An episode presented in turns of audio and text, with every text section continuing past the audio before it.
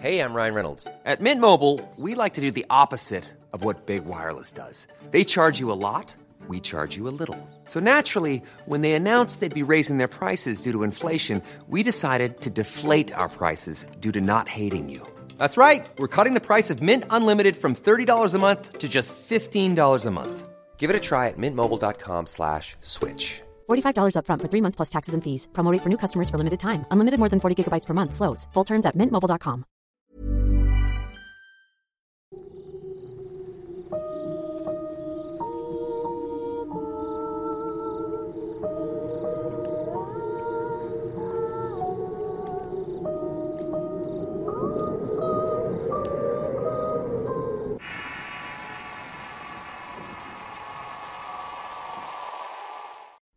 ¿Qué tal amigos y seguidores del canal de Relatos de Horror? Soy Eduardo Liñán y en esta ocasión quisiera hablarles sobre un tema que han estado comentando últimamente en redes sociales. Y es que en días pasados hubo mucho revuelo por la supuesta desaparición de la muñeca Annabelle, en las cuales eh, surgió en diversos medios que de pronto bombardearon pues las redes con esta noticia de que la muñeca había escapado de su urna, ocasionando pues el miedo y la incertidumbre de muchas personas que tomaron esto con cierta seriedad, algunos con humor y otros con desconocimiento de la situación de la supuesta desaparición y otras eh, por creer que de ser cierto confirmaba una de las leyendas mediáticas de los últimos años. Pero ¿quién es Annabelle? ¿Y por qué es tan peligrosa como se dice? Dejando un poco de lado lo que se ha visto en películas o historias, eh, quisiera comentar cómo Annabelle y lo que gira alrededor de esta leyenda está relacionado con el tema de lo paranormal, o por qué es para algunas personas tan inquietante saber que una simple muñeca pudiese llegar a tener tales alcances y tales poderes. Para los que saben, para los que han estudiado o han visto de cerca la historia de esta muñeca, eh, sabrán que la leyenda de Annabelle surgió en los años 70 cuando una mujer compró una vieja muñeca de colección de la conocida línea de productos infantiles Raggedy Ann en Estados Unidos. La intención era hacerle un regalo a su hija Donna, una estudiante de enfermería que vivía con una amiga llamada Angie, las cuales rentaban un departamento. La chica aceptó con gusto el presente y de inmediato lo puso en su, en su cama junto con otras eh, muñecas que coleccionaba, pero una vez al hacer esto, pasar eh, con el paso de los días comenzó a notar que sucedían cosas extrañas en, el interior de su casa. Y es que a pesar de que la muñeca la dejaba siempre en la recámara o en un sillón con una posición horizontal y con las piernas cruzadas, la muñeca comenzó a aparecer misteriosamente en otras partes de la casa y en posiciones verticales, parada o sentada en la puerta de entrada como esperando a alguien. Y toda esta situación tomaría un sentido aún más extraño, cuando comenzaron a encontrar notas de pergamino mal escritas que decían entre otras cosas ayúdame o ayúdanos. El primer afectado de esta historia fue el novio de Donna, el cual comenzó a sufrir interminables pesadillas cuando éste se quedaba a dormir en el departamento. Él revelaba que al despertar de estos sueños veía a la muñeca al pie de la cama observándolo fijamente y que en muchas ocasiones veía a esta misma entre sueños intentando estrangularlo o matarlo. Al despertar de estos sueños, obviamente asustado, el joven con espanto notaba que tenía pues ciertas marcas y aruños profundos en la parte superior del cuerpo, aumentando con esto pues la tensión con la muñeca. De esta situación extraña, las jóvenes buscaron la ayuda de una medium. Eh, durante la sesión, la espiritista les dijo que la muñeca era en realidad un contenedor en donde residía un espíritu el espíritu de una niña de 7 años llamada Annabel Higgins, quien había muerto muchos años atrás en, en el sitio donde actualmente vivían las jóvenes y que además les dijo que el espíritu de la niña pues estaba tranquila con ellas pidiendo quedarse pues en la que había sido su casa, deseando pues que la amaran y que no la dejaran sola, a lo que las chicas pues no se negaron pensando que era pues algo inofensivo, extraño y a la vez emocionante de saber de alguna forma que podían tener contacto con algún espíritu a través de la muñeca, pero toda esta situación comenzó a empeorar con el paso de los días y cansadas de la situación de acoso que estaban viviendo, buscaron ayuda más profesional encontrándola en Ed y Lorraine Warren, los cuales eh, se interesaron por el caso de las jóvenes poniéndose en contacto con estas y una vez que supieron sobre la muñeca llegaron a la conclusión de que En sí la muñeca no estaba poseída, sino manipulada por una presencia inhumana, una entidad oscura y parasitaria que no buscaba permanecer unido a la muñeca, sino tener un anfitrión humano. Así que sin demora los Warden se llevaron a la muñeca, encerrándola en una urna para evitar el contacto con las personas. Con los años, este lugar donde guardaban cosas relacionadas con maldiciones y el oculto se transformó en una de las principales atracciones del famoso Museo del Ocultismo de Connecticut, donde se contaba la historia real de Annabel y de donde supuestamente desapareció hace algunos días, dejando pues su urna de cristal vacía. Bajo este contexto, y analizando la historia de la muñeca, existe una leyenda que nos habla de los contenedores sobrenaturales, los cuales pueden ser objetos o un ser viviente que actúa como envase para señalar a un ente sobrenatural. El sello se logra mediante escrituras mágicas, hechizos o conjuros. Estas figuras que son selladas pues suelen ser siempre en su mayoría malignas y de enorme poder, de gran poder al poder manipular energías a su favor obviamente. Y estas al ser poderosas pues no pueden ser destruidas o sometidas por magos o hechiceros, así que muchas, muchas veces optan por aprisionarlas al no poder erradicarlas de alguna forma. La criatura sellada puede tomar el control del objeto o de la persona cuando el hechizo es débil. Eh, las escrituras mágicas con las que lo sellaron pues han sido alteradas o borradas por el paso del tiempo o deliberadamente. O cuando el contenedor experimenta emociones negativas externas como ira, tristeza, desesperación o miedo. Es decir, que en este lugar donde están los contenedores pues estas emociones son presentes todo el tiempo o bien provocadas por la misma entidad que encerrada en aras de poder liberarse, pues las llega a provocar en las personas que la rodean.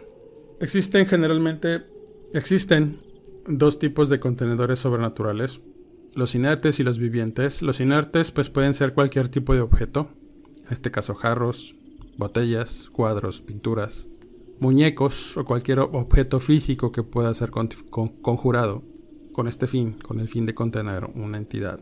Y el contenedor viviente pues es precisamente eso, un ser humano o un animal que en muchos casos se sacrifica o es sacrificado para actuar pues como contenedor sobrenatural o vaina para albergar a la entidad.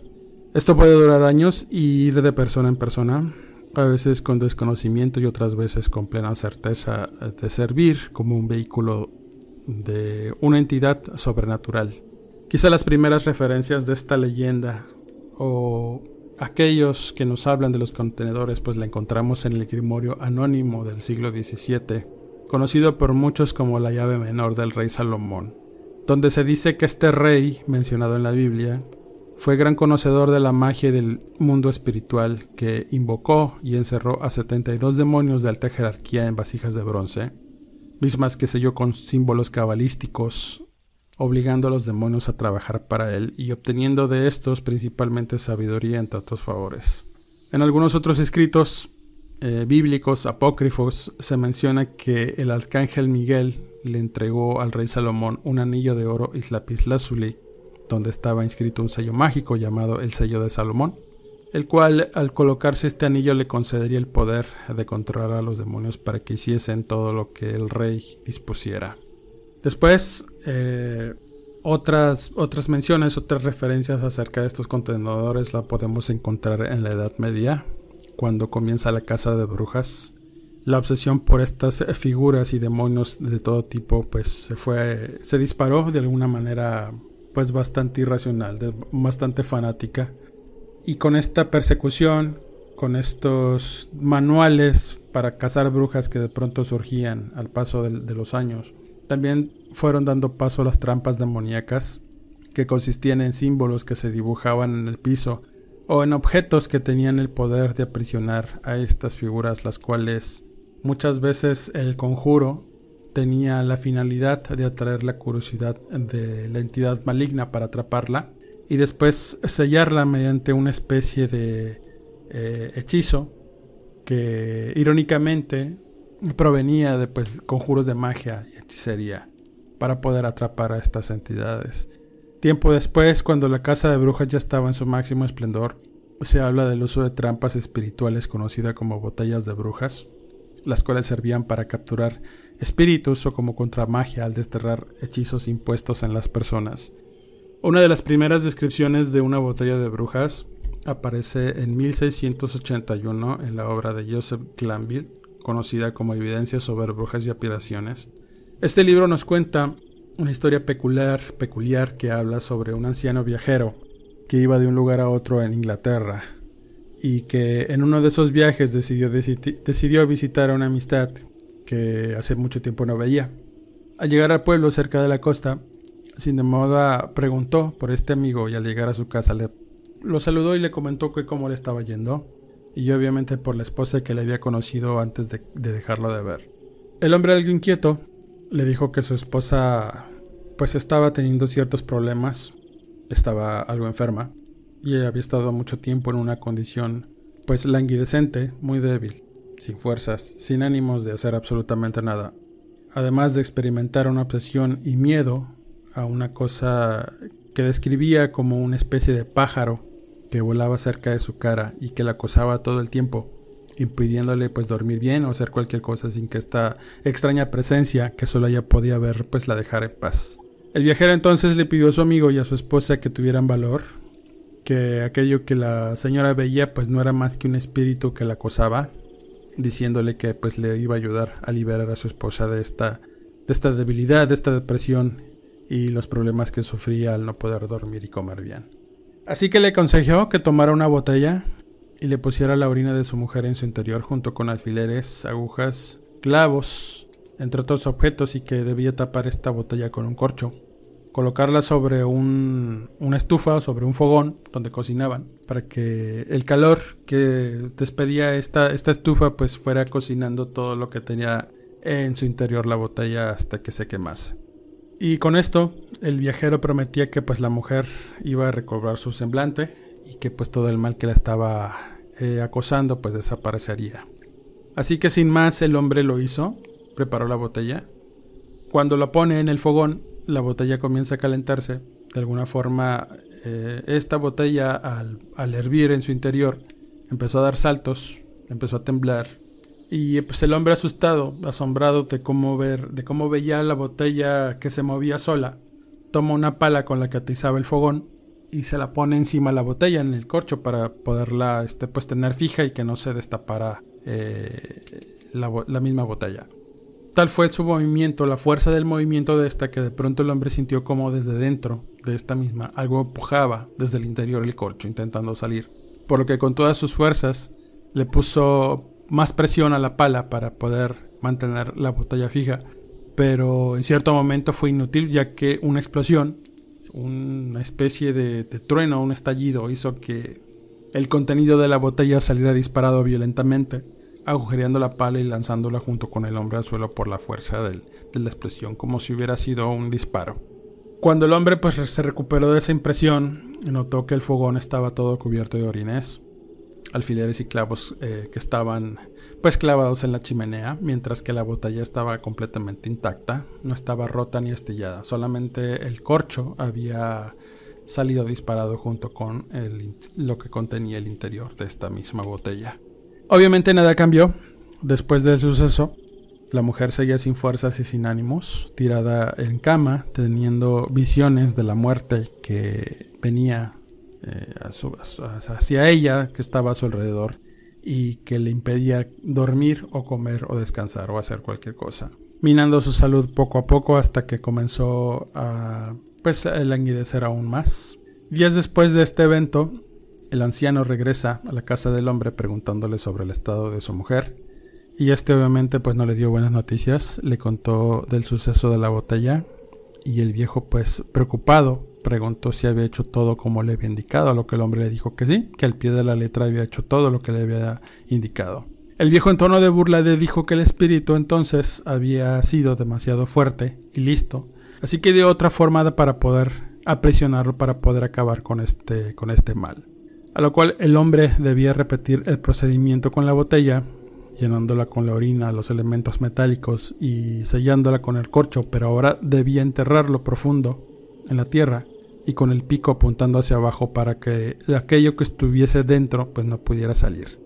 El hombre lo hizo tal y como el viejo se lo indicó, eh, llevó la botella a una parte alejada de su casa con el contenido, la enterró y se olvidó de ella durante unos días Mismos días que comenzó a ver, pues con gusto, que su mujer empezó a mejorar, dejó de tener las visiones, comenzó a comer y a dormir a sus horas hasta que finalmente pues se recuperó por completo.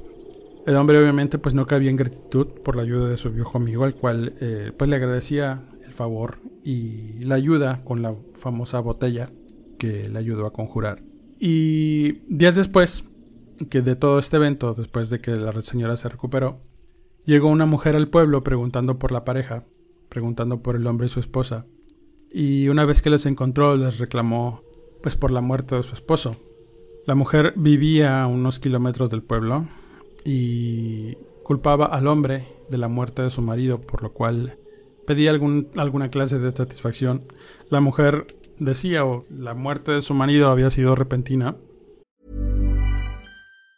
If you thought the only way to get a more defined jawline with natural-looking results was through surgery, think again. Juvederm Volux XC is a non-surgical injectable gel filler that improves moderate to severe loss of jawline definition and can help you achieve natural-looking results with little downtime. Even better, this improved definition lasts up to one year with optimal treatment. No maintenance required. Improve jawline definition for a smooth, sculpted look with Juvederm Volux XC. For important safety information and to find a licensed specialist, visit juvederm.com. That's J U V E D E R M.com. Not for people with severe allergic reactions, allergies to lidocaine, or the proteins used in Juvederm. Common side effects include injection site redness, swelling, pain, tenderness, firmness, lumps, bumps, bruising, discoloration, or itching. There's a risk of unintentional injection into a blood vessel, which can cause vision abnormalities, blindness, stroke, temporary scabs, or scarring. Talk to a licensed specialist specialist to find out if it's right for you. Hey, it's Ryan Reynolds, and I'm here with Keith, co star of my upcoming film, If, only in theaters, May 17th. Do you want to tell people the big news?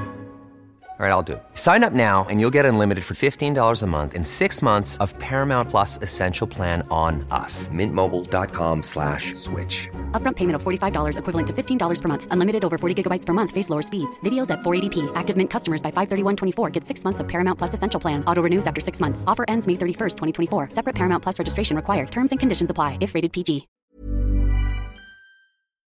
Que de pronto un día cuando estaba trabajando el hombre empezó a sentirse débil, empezó a sentirse enfermo, dejó de comer, dejó de dormir, empezó a ver ciertas cosas oscuras alrededor de él que le impedían estar tranquilo.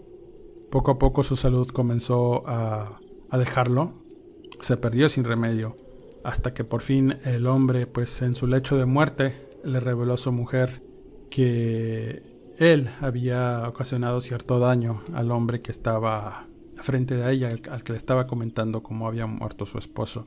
En ese momento entendieron que el hombre que había muerto había sido una especie de hechicero que quizá con el canto de la botella pues pudo contener el mal que el hechicero le había lanzado y por consecuencia se le regresó el daño provocándole los malestares que finalmente lo llevaron a la muerte.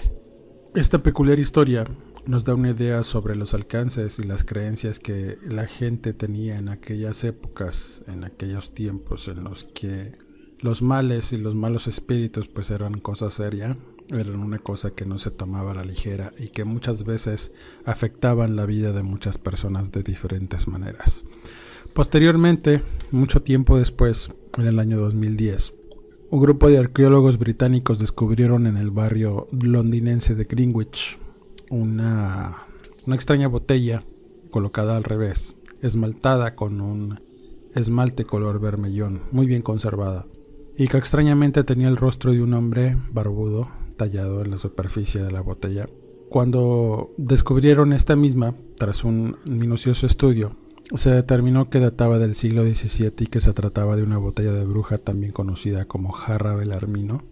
Posteriormente, con la investigación con una minuciosa investigación sobre los orígenes de esta botella, determinaron que el propietario de esta misma debió haber tenido un problema serio con algún tipo de entidad maligna y que al, realizar este sortilegio, este, este conjuro de la botella de bruja, pues eh, buscaba en realidad protegerse de esta misma entidad.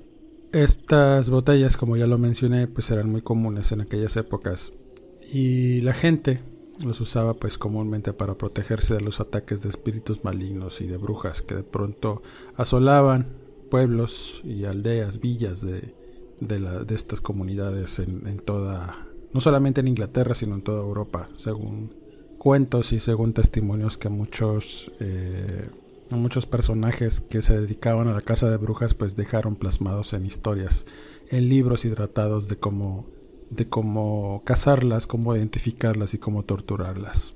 Con esto se dieron cuenta que la jarra era una botella de bruja que contenía pues eh, testimonio y evidencia de cómo la gente preparaba estas cosas para protegerse del mal en aquel tiempo. Con estas historias, con estas ideas sobre estos contenedores nos podemos dar una idea general de lo que se trata.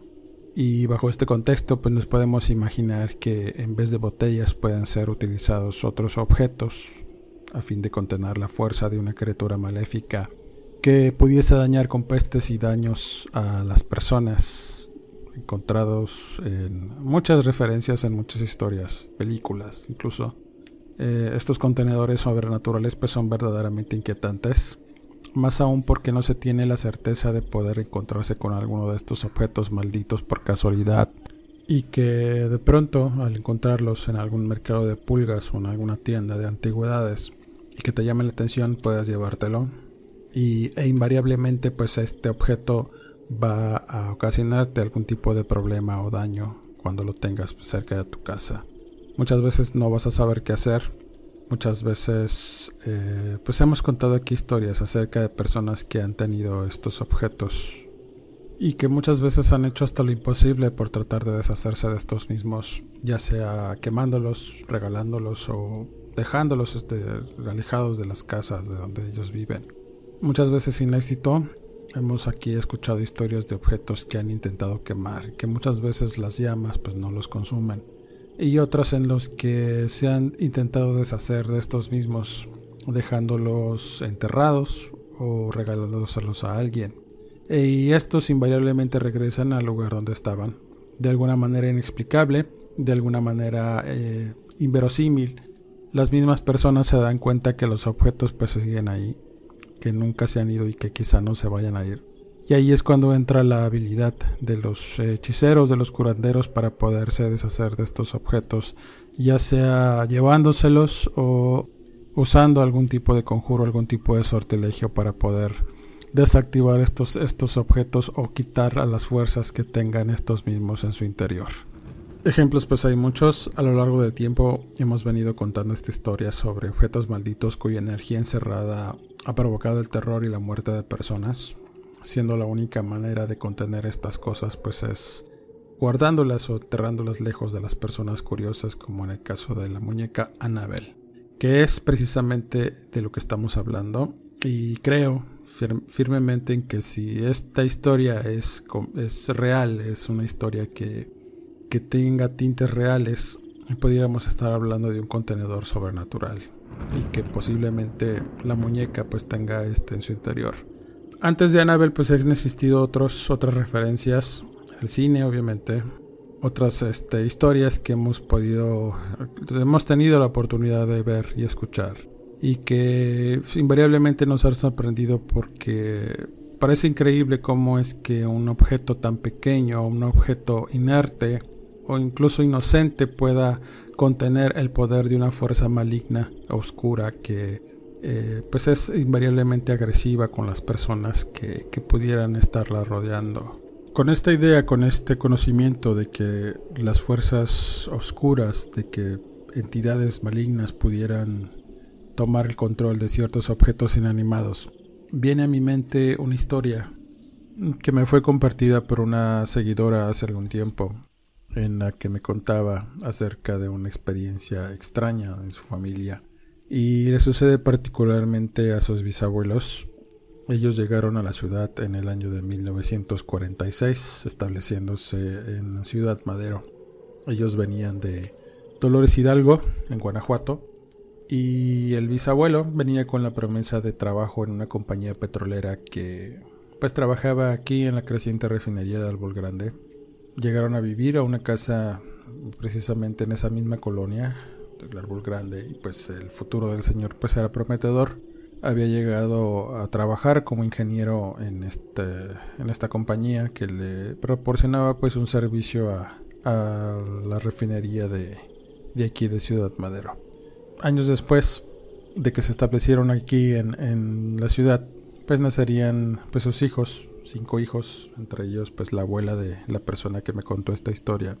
Al ver que la familia pues había crecido, decidieron mudarse pues a una casa más grande, cerca del centro de la ciudad.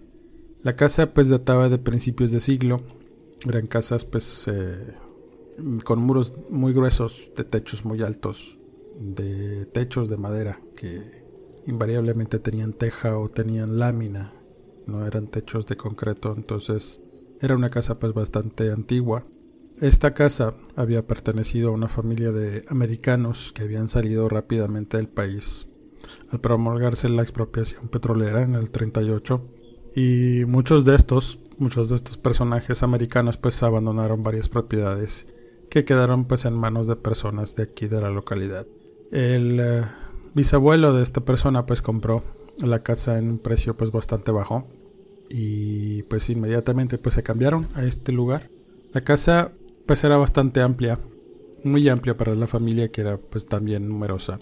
Tenía unos grandes pasillos centrales que habían los varios cuartos que había en la casa. Tenía un gran patio central donde había un gran árbol en donde pues el señor eh, colocó columpios y juegos infantiles para los pequeños, para sus hijos. Eh, la casa tenía pues todos los muebles de los anteriores dueños y todo parecía muy bien, parecía pues todo en orden. La casa pues estaba completamente limpia de algún modo porque pues le daban su mantenimiento que de tanto en tanto y parecía que allí pues, el tiempo no, no hubiera pasado, todo estaba en orden. Así que pues la familia comenzó a establecerse y comenzó pues eh, una nueva vida en esta casa. Con el paso de los días, la bisabuela y una muchacha que les ayudaba en la limpieza eh, de la casa se dieron a la tarea pues de limpiar todos los cuartos que estuvieron encerrados durante tanto tiempo, sacando muebles inservibles o unos ya pues muy viejos que no se podían o que no eran del gusto del agrado de la señora que, que comenzó a sacar pues estos a la calle o a regalarlos. Así que recorriendo cada cuarto comenzaron a sacar un montón de basura de ellos como ropa vieja, periódicos, eh, objetos inservibles que ya no tenía ningún caso tenerlos ahí. Al llegar a un cuarto que supuestamente pues había sido de costura ya que había algunos maniquíes ahí, una máquina de coser pues muy antigua, telas, entre otras cosas, pues eh, comenzaron a sacar muchas muchas telas ya, inservibles, llenas de humedad, rotas y algunas pues ya con polillas y ese tipo de, de bichos que de pronto surgen entre los objetos viejos. Mientras sacaban estas cosas, mientras hacían su limpieza, encontraron una peculiar caja, una caja de madera y metal, eh, pues, hierro, que, tenía hierro en sus, chapas, en sus, bisagras. Una caja muy bien elaborada. Estaba cerrada con un candado antiguo, hecho de bronce, candado muy raro y muy caro para poder resguardar lo que contenía la caja, que no duraron en, en abrir, entre la curiosidad de saber qué era lo que contenía. Primeramente, pues imaginaron que había una especie de fortuna porque se decía muchas veces que los americanos, que la gente que había eh, tenido esas cajas, pues guardaba dinero en estas. Y estaban muy emocionadas de haber encontrado esta, ya que quizás había un tesoro o cosas de valor, como joyas, etcétera, eh, algunos valores que las hizo dejar de hacer el quehacer, enfocándose en querer abrir esta caja. Sentadas en la cocina, intentaron de diversas maneras pues abrir el candado, con cuidado para no dañarlo demasiado. Entonces eh, la muchacha, la criada, eh, recordó que había encontrado un juego de llaves en una de las habitaciones. Así que fue por este por este juego, que había muchas, muchas llaves de estas y probaron todas y cada una con el candado. Afortunadamente ya casi al, para rendirse ya casi estaban decepcionadas de que ninguna de estas llaves abriera. Eh, por suerte una de las llaves abrió y emocionadas pues abrieron la caja. Al hacerlo pues su decepción fue tan grande como el asco que sintieron al darse cuenta de que del interior de la caja despedía un, un, hedor bastante nauseabundo, un hedor eh, que no se podía eh, quitar de, incluso de la misma ropa que, que se impregnó en su ropa. Y dentro de la caja, envuelta en una especie de tela de terciopelo negro, estaba una horrible muñeca antigua hecha de papel maché. Tanto el cuerpo como las extremidades estaban compuestos de pues de este material. En aquel entonces pues las muñecas las hacían de porcelana o, de yeso, pero esta, esta muñeca en particular pues era hecha de, de ese tipo de material de papel. Es un papel endurecido. Pues no llevaba ropa. La muñeca únicamente tenía el torso, cabeza y los brazos colgantes, canto con las piernas colgantes. Eh, la ropa que supuestamente debía llevar pues estaba muy bien doblada, colocada abajo de esta. Y lo más extraño de todo de esta muñeca era su aspecto bastante extraño. Era de color negro, un negro bastante oscuro, bastante raro en una muñeca normal.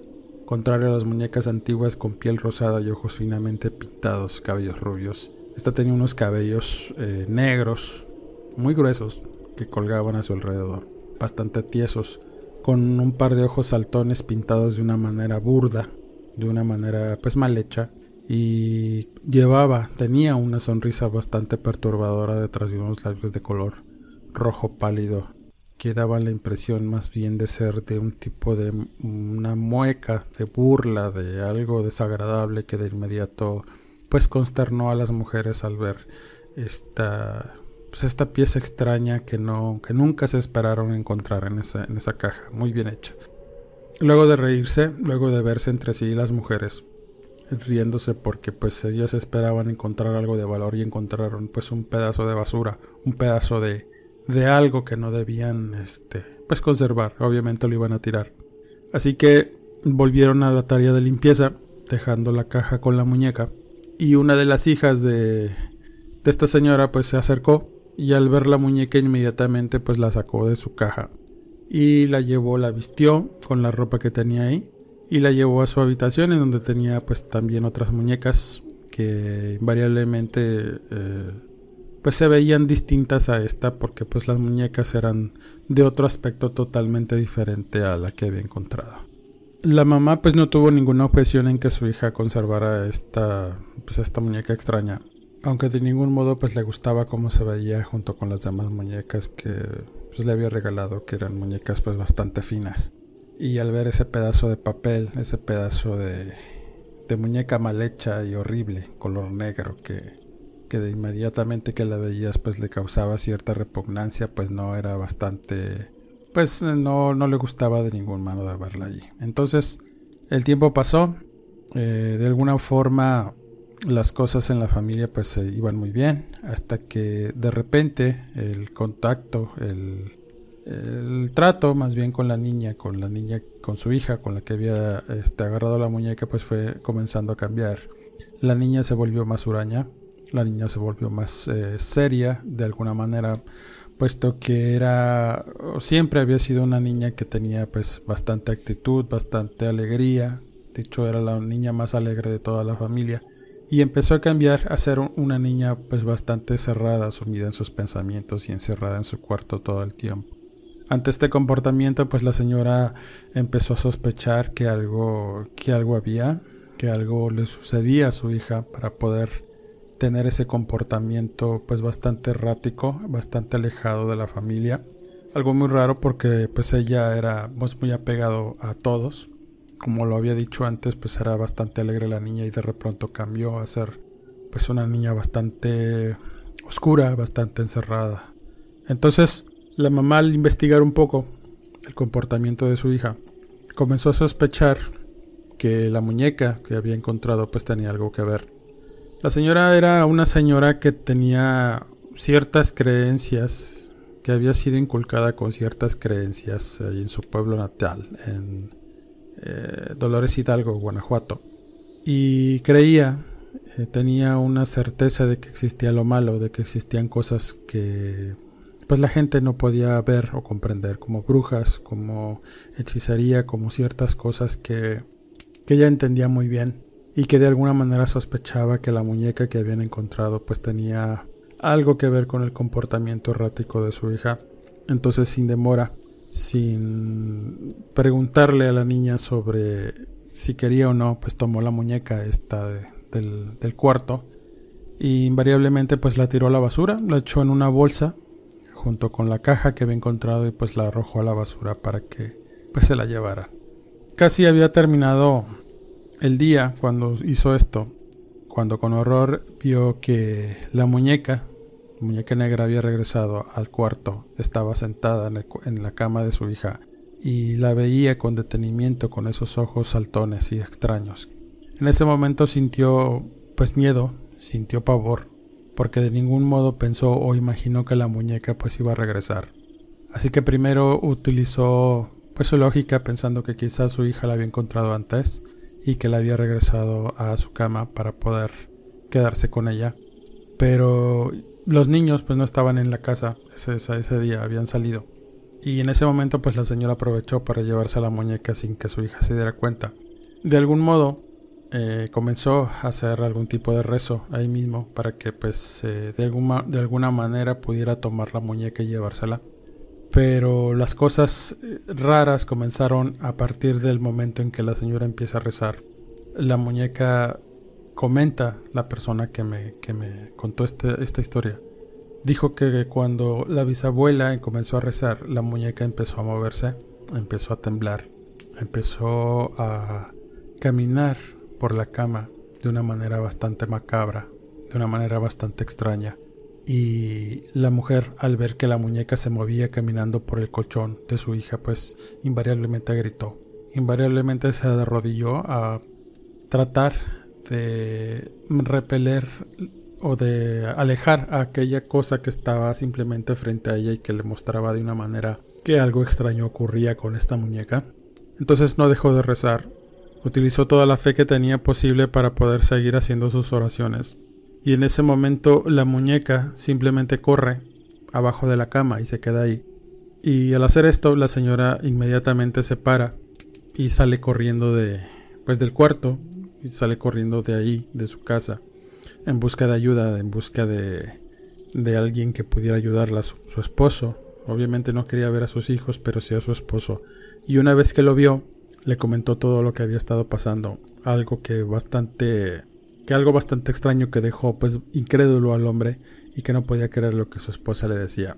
Entonces cuando se metieron a buscar a esta muñeca al cuarto, pues la encontraron ahí en una esquina sentada con las piernas cruzadas y con el rostro extraño, con el negro rostro extraño y sus ojos saltones y esa sonrisa bastante morbosa que parecía no, no tener pues ningún, eh, ningún empacho en burlarse de las personas que la estaban viendo.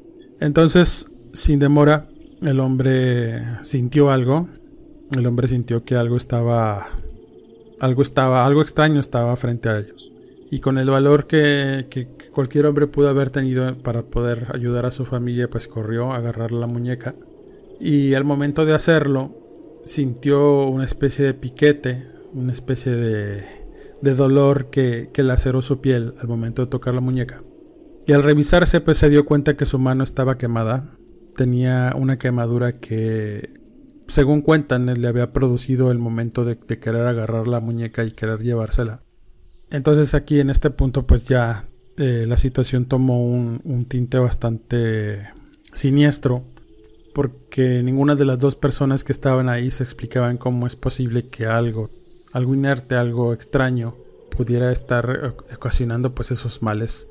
De alguna manera encerraron al, objeto, a la muñeca en el cuarto, eh, taparon la puerta con muebles, incluso también las ventanas, aunque eso parecía que no iba a funcionar, dado que pues eh, ellos pensaban que quizá la muñeca se iba a escapar para otros lados.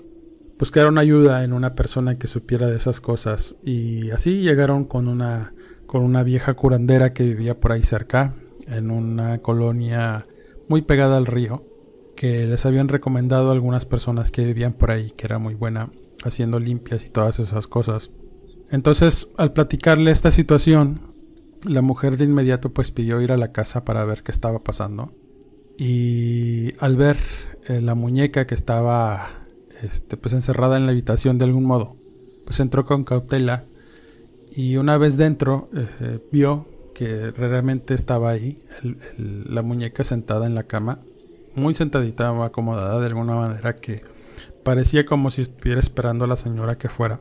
En ese momento se dio una extraña, digamos, lucha entre la muñeca y la curandera que, terminó con rezos, que terminó con, con hierbas y agua bendita que empezó a arrojar alrededor de la habitación.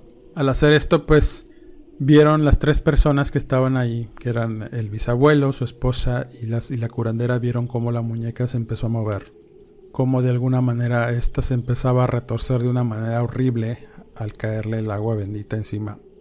Y sin más, pues cayó en el piso, haciendo movimientos extraños, como retorciéndose, como haciendo una especie de ruido que, parecía como algo quebrarse, como ramas quebrarse.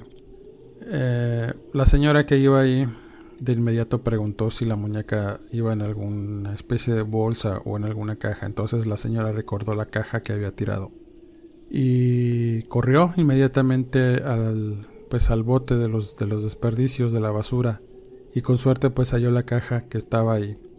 Entonces cuando la trajo la señora le dijo, ¿sabe qué? Guarde la muñeca en la caja con el candado y no la vaya a abrir.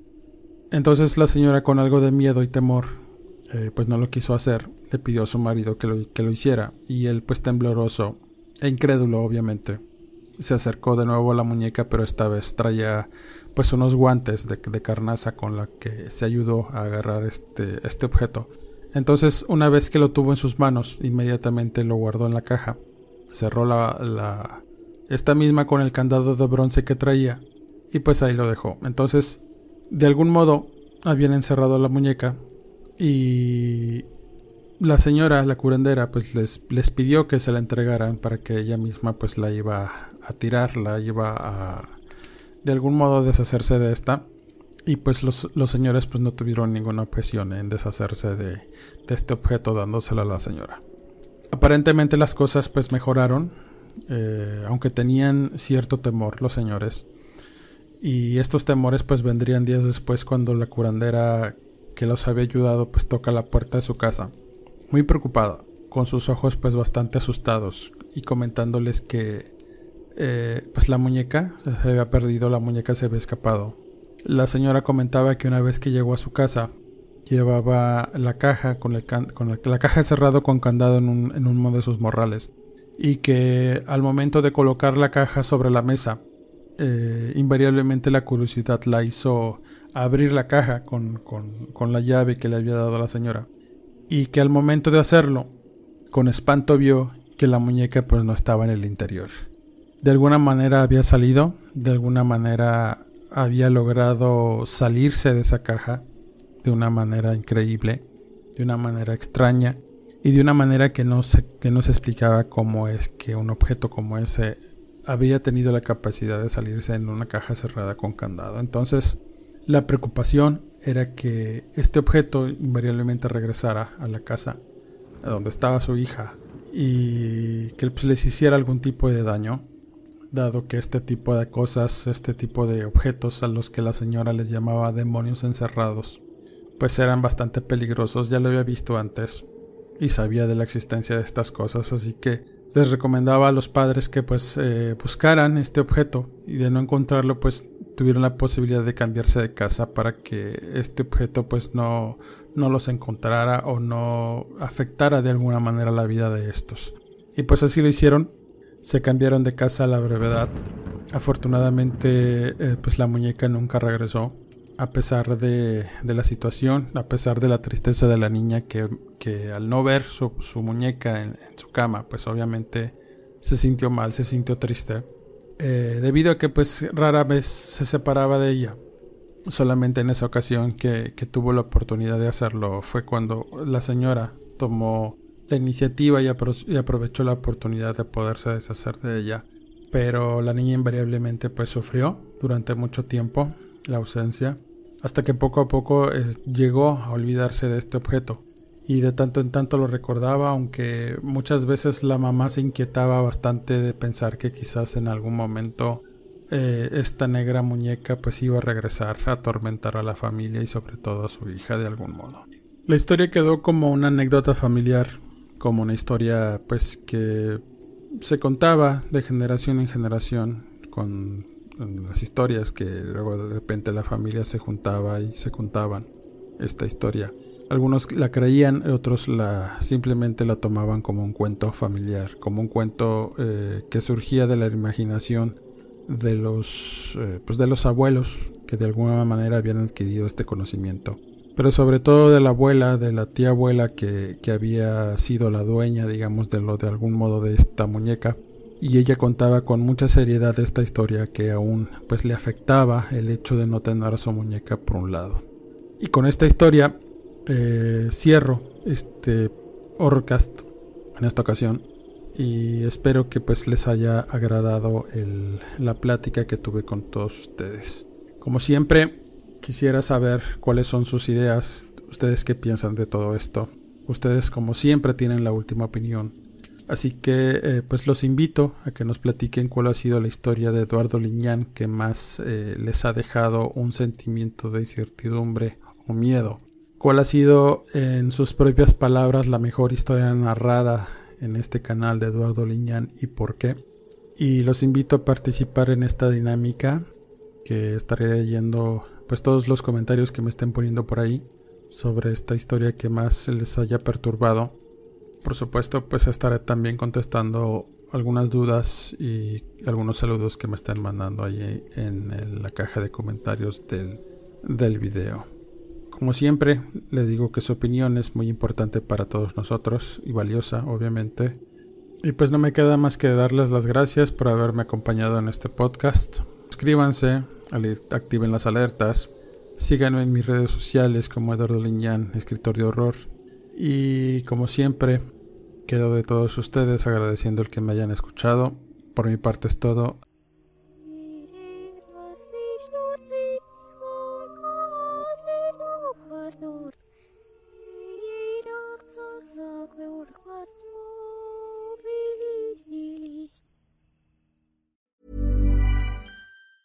If you thought the only way to get a more defined jawline with natural looking results was through surgery, think again. Juvederm Volux XC is a non surgical injectable gel filler that improves moderate to severe loss of jawline definition and can help you achieve natural looking results with little downtime. Even better, this improved definition lasts up to one year with optimal treatment. No maintenance required. Improve jawline definition for a smooth, sculpted look with Juvederm Volux XC. For important safety information and to find a licensed specialist, visit juvederm.com. That's J U V E D E R M.com. Not for people with severe allergic reactions, allergies to lidocaine, or the proteins used in Juvederm. Common side effects include injection site redness, swelling, pain, tenderness, firmness, lumps, bumps, bruising, discoloration, or itching. There's a risk of unintentional injection into a blood vessel, which can cause vision abnormalities, blindness, stroke, temporary scabs, or scarring. Talk to a licensed specialist to find out if it's right for you. Treat mom to healthy, glowing skin with Osea's limited edition skincare sets. Osea has been making clean, seaweed infused products for nearly 30 years. Their Golden Glow body set includes three clinically proven bestsellers for smooth, glowing skin, while the Glow and Go facial set provides spa level results at home. Both sets come in giftable boxes with savings up to $48 and free shipping for a limited time. For 10% off your first order site wide, go to OSEAMalibu.com and use code MOM.